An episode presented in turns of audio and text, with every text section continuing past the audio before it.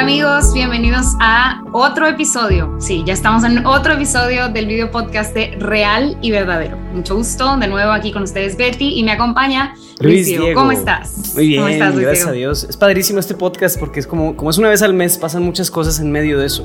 Creo que el episodio pasado yo ni siquiera tenía barba y ahora tengo una barba bastante prominente para los que están viendo el video podcast. Pero bueno, pues sí, pasan muchas cosas en un mes y muchas ya, cosas. pues aquí estamos de vuelta con una unidad más de Real y Verdadero.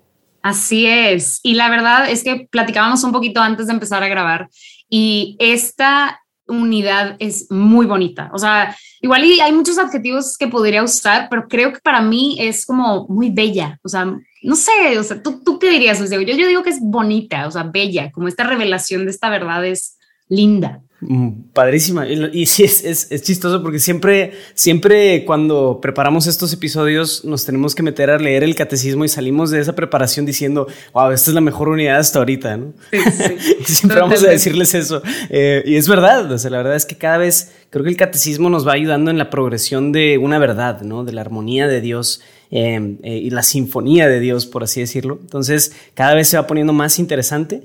En esta unidad se cubren muchísimos párrafos, o sea, a diferencia de los otros que eran 100 máximo párrafos, ponle que 50 párrafos, unos tenían, al principio estábamos viendo, no sé si eran como 40 párrafos, ahora estamos hablando de 200 párrafos, son muchos, muchos párrafos. Entonces, mucho que cubrir y mucho que hablar de esta unidad, ¿verdad?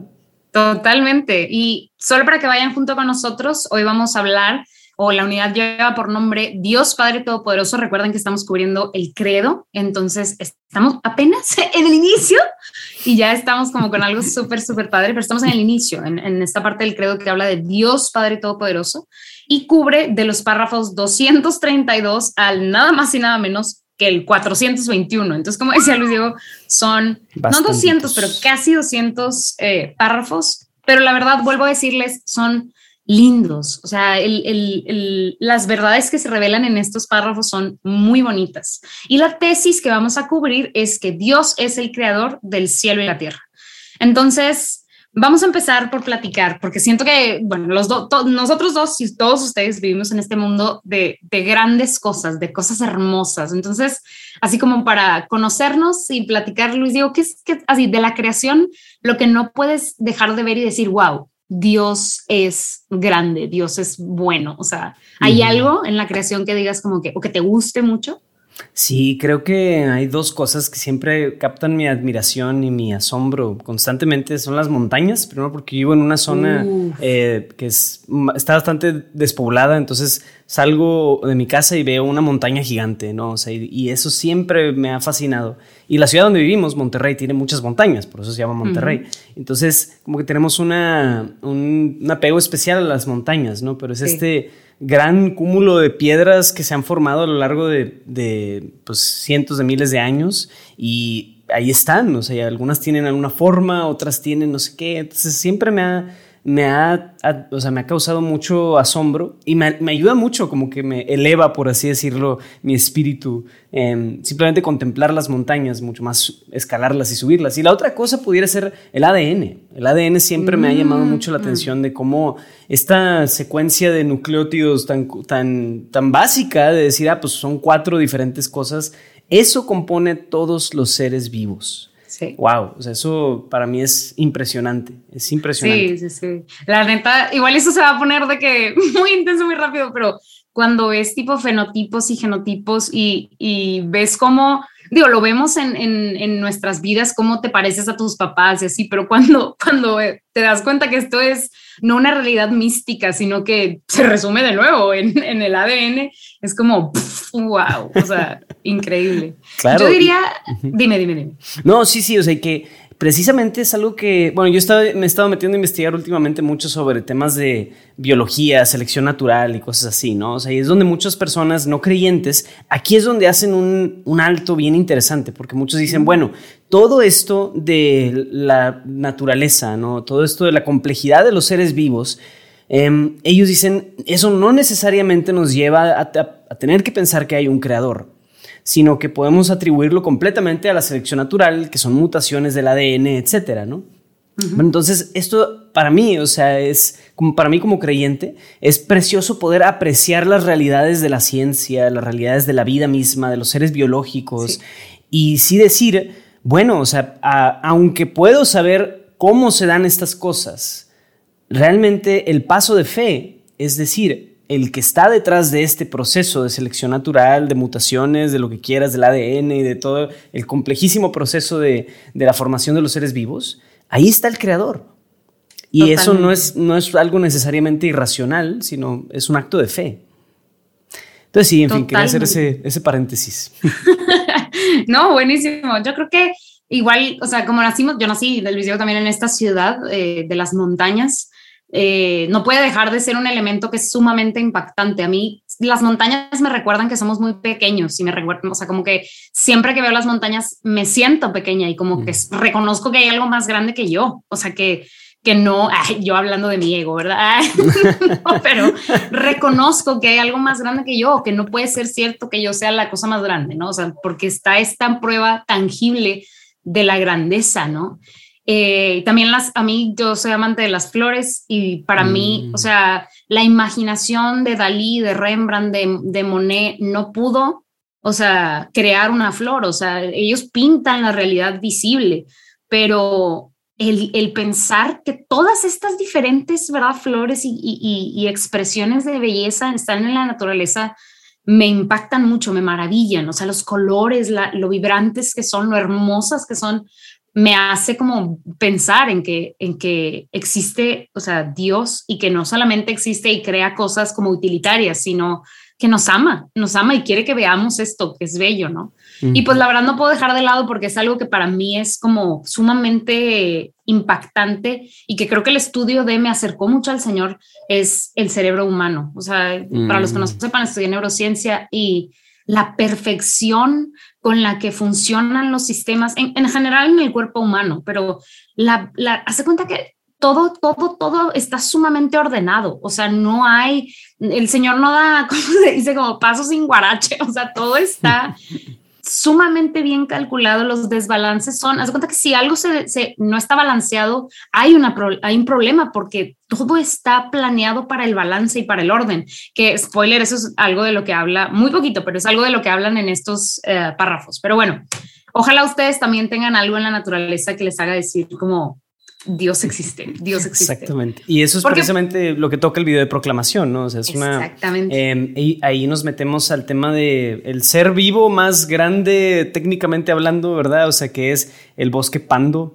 Em, y pues sí, tal cual este bosque es una, tiene, o sea, todos los árboles de este bosque comparten marcadores genéticos que hace que, o sea, y es un sistema radicular y unitario para todos los árboles del bosque. Entonces, pues sí, o sea, es, precisamente una, un ejercicio de admirarnos acerca de estas cosas de la vida, ¿no? Entonces, los invitamos mucho a ustedes también a que aprecien eso. O sea, muchas veces, lamentablemente, las personas de fe tenemos, a veces hacemos demasiado énfasis en la vida que viene, ¿no? Y, pues muy bien saber acerca del cielo y de esperar las realidades que esperamos, pero no por eso podemos como ignorar y hacernos indiferentes a las realidades de este mundo, que como bien dices, Betty, está la mano del Creador eh, en las flores, en los seres vivos, en la naturaleza, y apreciar eso es una buena, es una buena actitud católica, el, hacer crecer este mundo, el admirarlo, el maravillarnos y el vivirlo en plenitud, ¿no? O sea, sí. sí. Tienes, no, sí tienes razón. Eh, justo cuando estabas hablando me, me acordaba de una frase de Christopher West que quienes no conozcan a Christopher West, él fundó o es de los fundadores del uh, Theology of the Body Institute, que es el Instituto de la Teología del Cuerpo en Estados Unidos. Y Saludos a Christopher West, que seguramente escuchas nuestro podcast. Claramente. él, estaba escuchando un, eh, lo estaba escuchando hablar y él decía que él no se considera un teólogo, ¿verdad? Este, que él es como un estudioso de, y, pero es más un evangelizador que otra cosa. Y fue como, bueno, pero decía, porque es que si vemos a Dios en todo lo visible, ¿no? En las flores, en las montañas, en los microorganismos, en el ADN, como, o sea, hay, hay una parte que también es muy importante, que creo que eso también nos puede llevar eh, como y navegar al, al video de proclamación, perdón, de explicación, que el Señor también está en todos nosotros. O sea, también nosotros Luis Diego, Beatriz, aunque suene muy eh, elevado, ¿verdad? Muy, muy como egocéntrico, reflejamos a Dios. Y Christopher West decía, nosotros reflejamos a beam of light, o sea, un, un como mm. destello de luz que nadie más puede reflejar. O sea, Luis Diego, Beatriz reflejan un destello de luz de Dios que nadie más nunca, jamás va a poder reflejar. Entonces, que ahí estaba una belleza muy grande en el conocer al otro no al otro, así a mi prójimo que no, no es específico, sino a conocer a Luis Diego, o sea, en que yo pueda conocer a Luis Diego, en que Luis Diego pueda conocerme a mí, en que yo pueda conocerlos a ustedes, o sea, en, el conocimiento personal. Pero ¿qué, o sea, ¿qué, qué dice esto del ser humano? O sea, la creación es muy bonita, pero, o sea, el ser humano es esta obra o sea, magnífica de Dios. ¿Tú qué piensas de todo esto? Sí, exacto. O sea, que dentro de toda la creación, el ser humano juega un lugar muy especial. O sea, y es Primero, o sea, hablando biológicamente y como objetivamente, sí tenemos una como pues un sistema neurológico más complejo y lo que quieras y sí dentro de lo que es el planeta Tierra al menos los seres humanos somos quienes tenemos una capacidad de comunicarnos de construir sociedades de construir cosas de este de eh, aspirar a programas espaciales y también escribir libros. O sea los chimpancés nunca van a hacer eso verdad y pues eso es algo digno de reconocerse. Pero por otro lado, también teológicamente hablando, ya desde la perspectiva de fe, claro que el ser humano es quien, o sea, eh, comparte esta específica cualidad de ser imagen y semejanza de Dios. y, eso resalta la cualidad de Dios como padre. O sea, si Él es padre, entonces quiere que todos los humanos seamos sus hijos. Em, entonces, eso lo, lo hace todavía más especial, ¿no? O sea, de decir, pues los, los chimpancés no son necesariamente hijos de Dios, son criaturas de Dios y hay que amarlas y respetarlas como criaturas de Dios. Pero a los seres humanos, como tú bien dices, en ellos podemos descubrir esos destellos de Dios mismo a través de simplemente ese encuentro con el otro entonces es toda otra categoría, ¿no? Toda otra manera de percibir y de pensar. Em, entonces, pues sí, o sea, eso lo hace mm, preciosísimo, ¿no? O sea, que en el otro podemos descubrir esas mismas cualidades de Dios. Y volviendo al tema de teología del cuerpo, creo que vale la pena mencionar esto. O sea, que em, alguien una vez en una plática decía, o sea, eh, precisamente hablando de teología del cuerpo, decía, ¿por qué, ¿por qué hay atracción entre hombres y mujeres, ¿no? O sea, y ¿por qué nos atraen cualidades del sexo opuesto? Ella decía, lo normal es, o sea, si, esto sucede así en orden, es porque no es solo un tema biológico, sino que hay cualidades mismas de Dios en la otra persona que nosotros no tenemos. Y eso naturalmente nos atrae, porque más allá de solo la atracción biológica y sexual y normal, o sea, eso, más allá de solo eso, también en una realidad más profunda, las mujeres poseen cualidades de Dios mismo, como son imagen y semejanza de Dios, que nosotros los hombres no tenemos y viceversa. Entonces, en el encuentro con el sexo opuesto, descubrimos esas cualidades. Sí. qué, qué, precioso, ¿no? También. Sí, y lo crea o no, eso también hablan en estos párrafos, porque ya dijimos que el nombre de la unidad es Dios Padre Todopoderoso, pero en esta unidad se habla de la Trinidad, se habla de la creación, hablamos del hombre y de la mujer, de la complementariedad del hombre y la mujer, hablamos del pecado, del pecado original, o sea, se tocan un chorro de temas. Y a mí me gustaría igual cruzar a otro tema que se me hace muy interesante, que es, bueno, la, Trinidad, ¿verdad? Le decía a Luis Diego antes de empezar a grabar que, que en uno de estos párrafos se dice que el misterio, de hecho es el 234, el misterio central de la fe y de la vida cristiana es el misterio de Dios mismo. Y después habla de que es la Trinidad, o sea, a veces como que, no sé, a mí me impactó mucho porque diría, híjole, pues no, la Eucaristía, ¿qué onda? O el, matrimonio, ¿qué onda? O el, que podamos gestar la vida entre nosotros, ¿qué onda? Pues no, o sea, el misterio más grande de nuestra fe es la Trinidad. Entonces fue como, mm, o sea, no sé, para mí fue muy como eye-opening o, que me abrió los ojos el, el leer estas palabras, porque a veces como que dejamos a la Trinidad como, ah, como como esta cosa que sabemos, ¿verdad? Ay, si el Dios trino, ay, si tres personas en uno.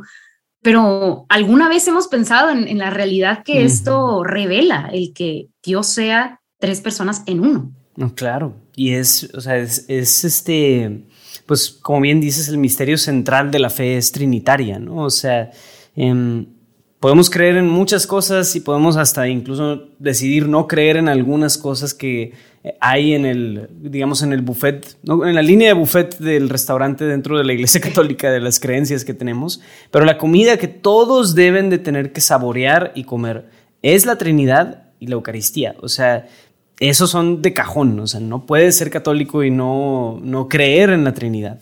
Está en las jerarquías de la verdad, está, pues sí, la más alta es la Trinidad. Entonces, es, es también impactante eso, ¿no? sí, y, inclusive detallitos que a veces no nos damos cuenta. En el 233 decía, los cristianos son bautizados en el nombre del Padre, del Hijo y del Espíritu Santo, pero cuando decimos el nombre, el nombre es un es singular. No estamos mm. diciendo en los nombres del Padre, del Hijo, o sea, en, en, las palabras que usamos con mucha cotidianidad, o sea, en el Padre Nuestro, o sea, en, la, o sea, en las palabras y en los rezos que usamos con mucha cotidianidad, inclusive en las fórmulas que se usan en la misa.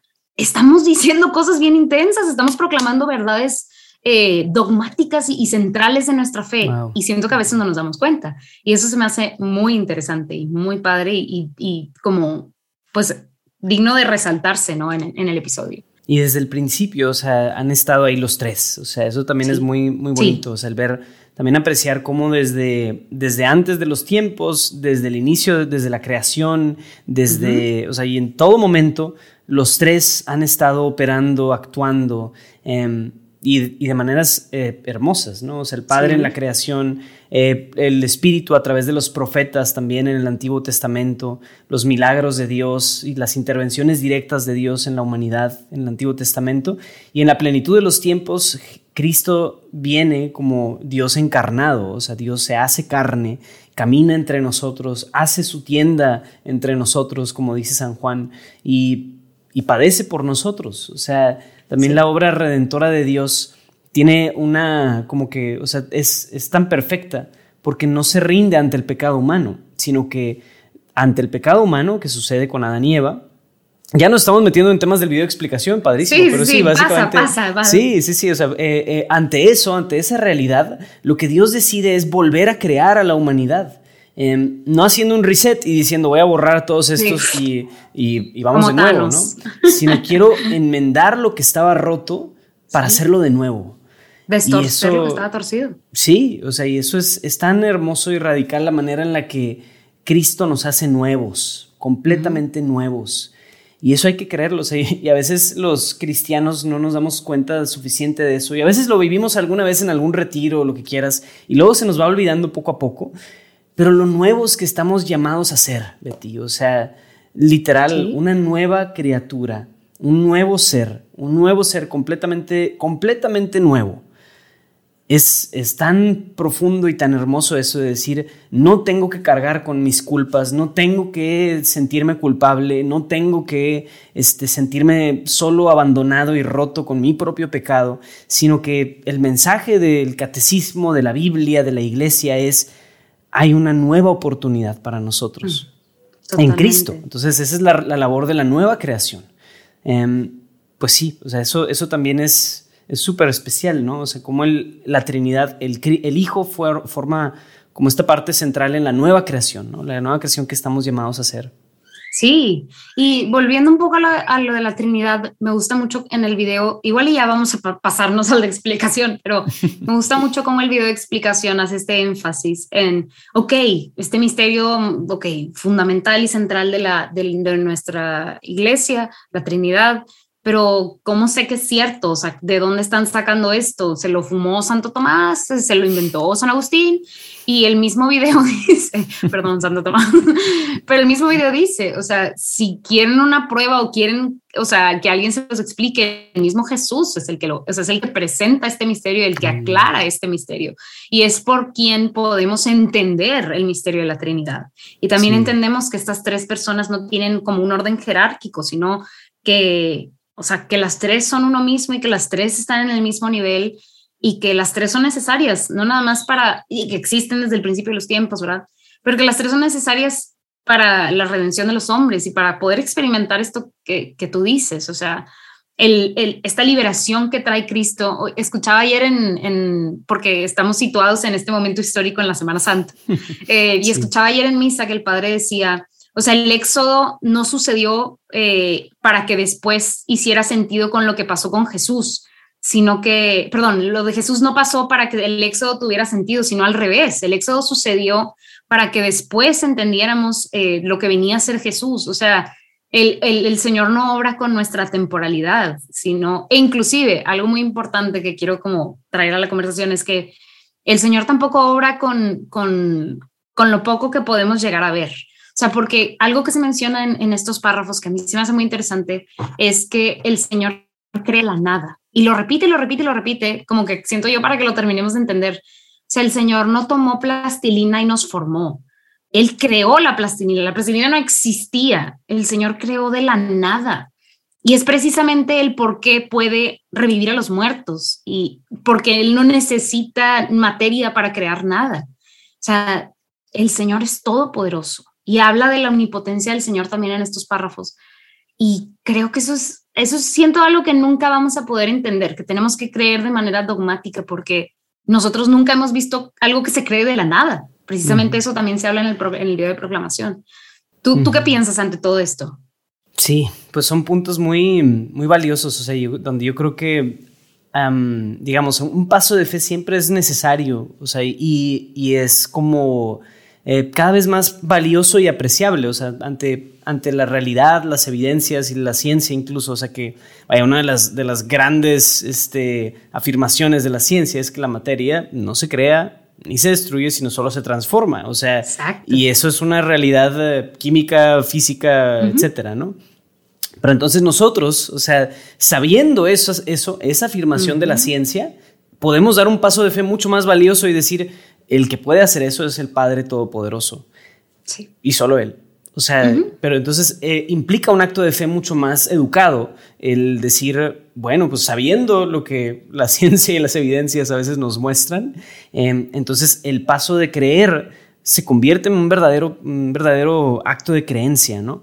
Y yo creo que el que conozcamos también estas diferentes facetas de Dios, la, apreciar la belleza de la creación, Em, lo que veníamos hablando desde el video de proclamación y toda esa actitud como de admiración ante la creación, ante la vida, ante el mundo, etcétera, todo eso nos hace dar un paso muy, muy, eh, muy bello de fe, de decir, creo en que Dios está detrás de todo esto y que Él puede mucho más que la miseria humana, ¿no? O sea, también pues no, no hay que ser ciegos y pretender que, ah, claro, entonces el mundo es perfecto y color de rosas y demás, ¿no? O sea, lamentablemente el pecado ha generado como que muchísimas, bueno, sí, o sea, el pecado ha generado muchísimas como dolencias y carencias en el espíritu humano a lo largo de la historia de los siglos. Pero me encantó algo del video de explicación y que sí vale la pena comentarlo de la definición del pecado original que dan ahí. O sea, me encanta ver el pecado original no como una, no como una mancha con la que todos los seres humanos cargan, sino como algo que nos falta, como una, eh, una, como una condición original que estaba pero que ya no está y que hay que restaurarla. Eso es la doctrina del pecado original reentendida completamente, porque ya no se trata de culpa y de que, ah, es que tú hiciste algo mal antes de nacer. pues no, sino más bien a los seres humanos nos falta algo, nos falta algo y ese algo nos lleva a hacer cosas atroces, ¿no? Entonces, pues sí, pues eso es una, algo muy rescatable de todo esto. Y como Dios puede, dentro de eso, plantearnos el camino de vuelta hacia Él. O sea, eso es muy bello.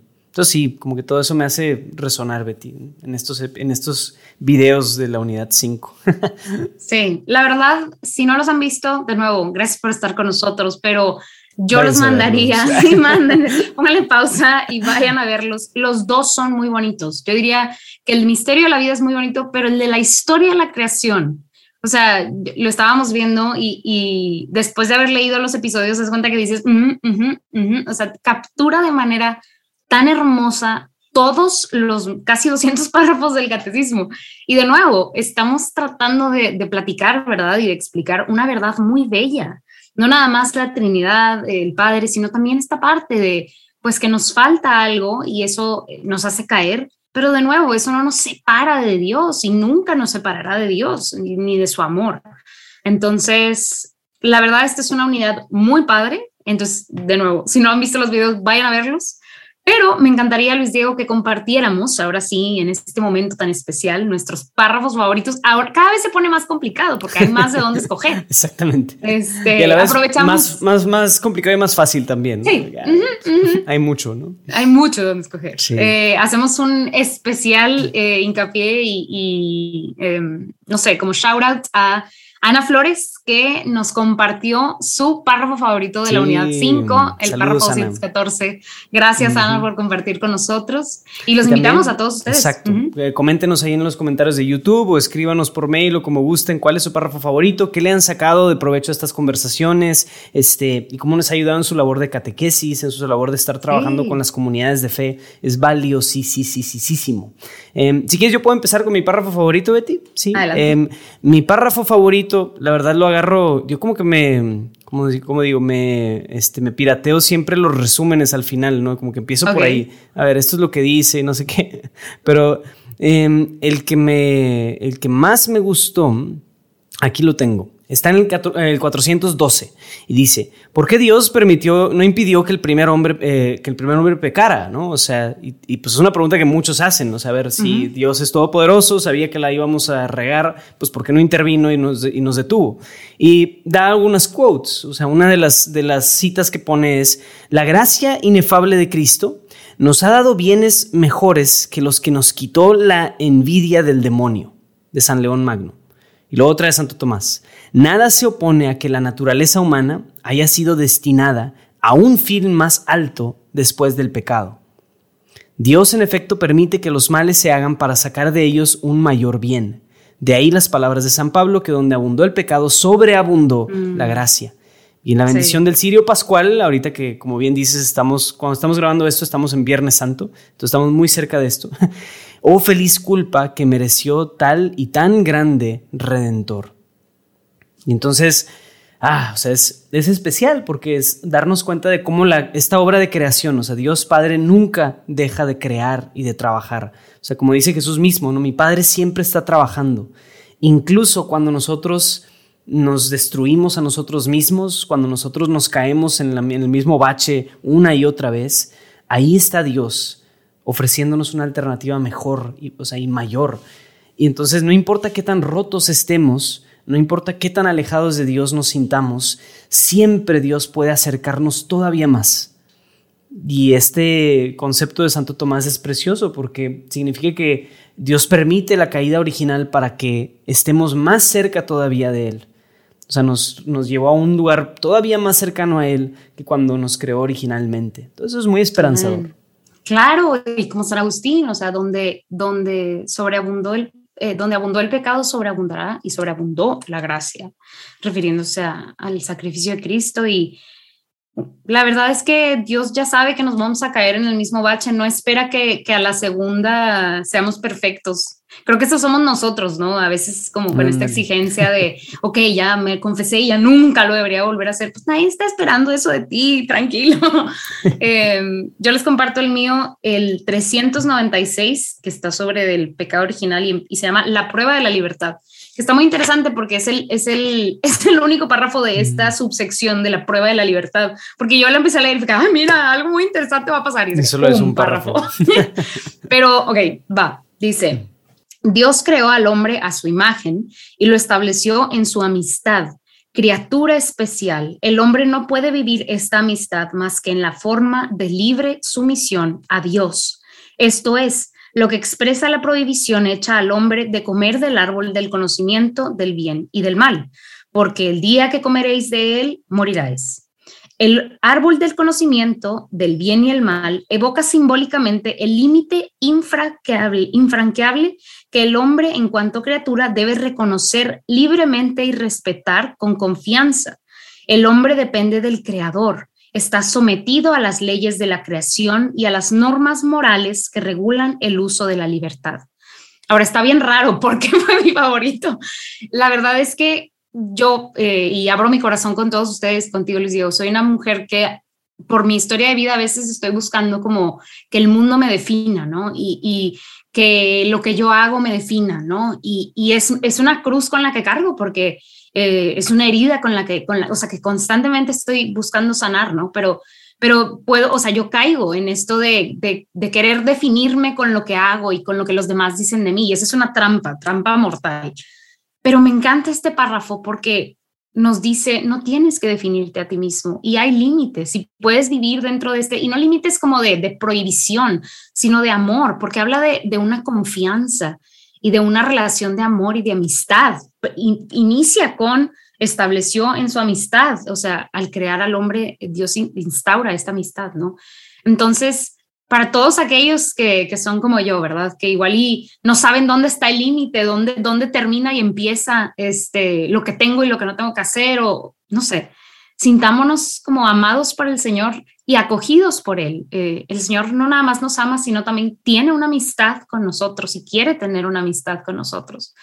Eh, y podemos ser definidos y amados en Él. En su amor es donde encontramos nuestra, nuestro valor, ¿verdad? Y nuestra dignidad en el que somos hijos e hijas de Dios. Entonces, por eso me gustó mucho. Igual y solamente lo voy a conectar yo de esta manera, pero se los comparto, ¿verdad? Les abro mi corazón. Este, en que en estas verdades del catecismo, en estos párrafos van a encontrar también muchas verdades que los pueden sanar. Entonces, atrévanse a leer con nosotros sí, este, el catecismo. Súper bien. Pues ya vamos a cerrar. sí, sí, sí. Y muchas gracias de veras por, em, por acompañarnos hasta aquí, amigos. Gracias por también los que nos comenten cuál es su párrafo favorito, ¿verdad? Síganlo haciendo. Y también, pues, no se pierdan la oportunidad de buscar los discussion guides en la página de, de realverdadero.org o también en, pues en, en inglés realandtrue.org y también seguirnos en redes sociales como Real y Verdadero, redes sociales en español, pero también las redes en inglés, también las pueden seguir si quieren ahí ejercitar el inglés y también el newsletter al que se pueden suscribir. De veras, no se pierdan estas tres oportunidades, los animamos muchísimo a que hagan esto eh, y que también se suscriban al podcast, al canal de YouTube de Real y Verdadero donde publican tal cual esto, pero también a, a las diferentes plataformas de podcast donde publicamos estos episodios episodios. Eh, entonces no se lo pierdan amigos, y aquí estaremos en la siguiente unidad, la unidad 7, y pues bueno, eh, nos vemos hasta la próxima. Hasta la próxima amigos. Dios los bendiga.